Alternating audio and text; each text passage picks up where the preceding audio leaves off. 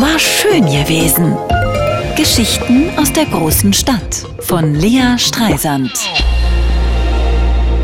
Ich bin ja vom Leben meist heillos überfordert. Deshalb mag ich die Bühne so gern. Die Regeln sind klar, wir tun nur so als ob und in drei Stunden ist alles vorbei.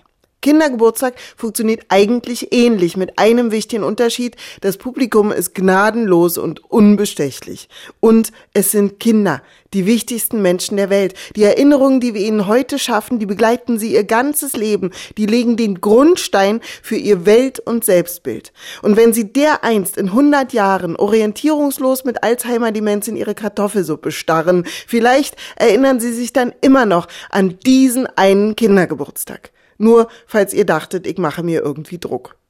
Letztes Wochenende war es wieder soweit.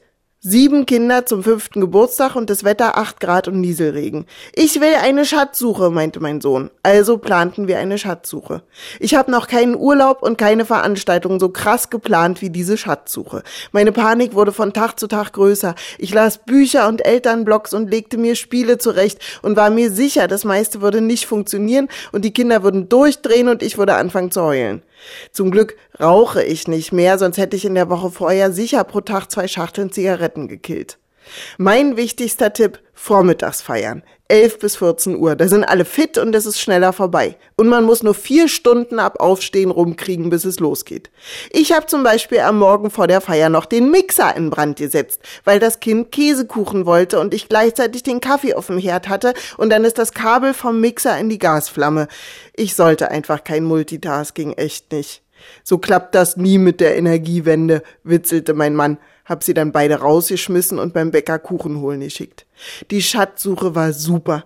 Fünf Briefe gab's bei fünfter Geburtstag, drei im finstern Verlies unterm Kinderzimmer im alten Kohlenkeller, drei Schlüssel, Zauberwasser trinken und allen Hinweisen folgen, einmal um den Block. Eine Station war der gelbe eiserne Drache, der seinen Kopf bewegen kann, der große Kran an der Baustelle. Und dann das Haus hinter der fünften Laterne. Am Ende waren wir mit den Kindern anderthalb Stunden draußen im Nieselregen, alle komplett durchnässt, eingesaut und sehr glücklich. Ein voller Erfolg. Und zu Hause gab es zum Abschluss nochmal Nudeln für alle. Als schließlich das letzte Kind raus war, hatten wir alle drei Spannungsabfall. Jeder durfte machen, was er wollte. Mein Mann Staubsaugen, Kind Fernsehen gucken. Ich hab mich, so wie ich war, ins Bett gelegt und zwei Stunden geschlafen.